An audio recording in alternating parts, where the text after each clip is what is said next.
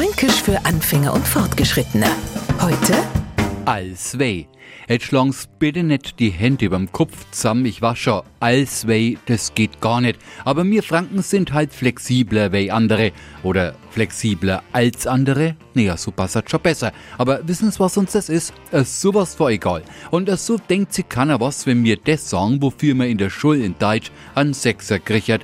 Das liegt jetzt da daran, dass wir uns mehr Gedanken über den Inhalt von dem machen, was wir sagen, als über das, was andere für die korrekte Aussprache oder Verwendung von Wörtern halten. Und wenn wir schon die Auswahl vor als oder weh haben, dann nehmen wir halt beides. Das ist zwar sowas war falsch, aber halt wieder so fränkisch, dass schon wieder richtig schön ist. Fränkisch für Anfänger und Fortgeschrittene. Täglich auf Radio F.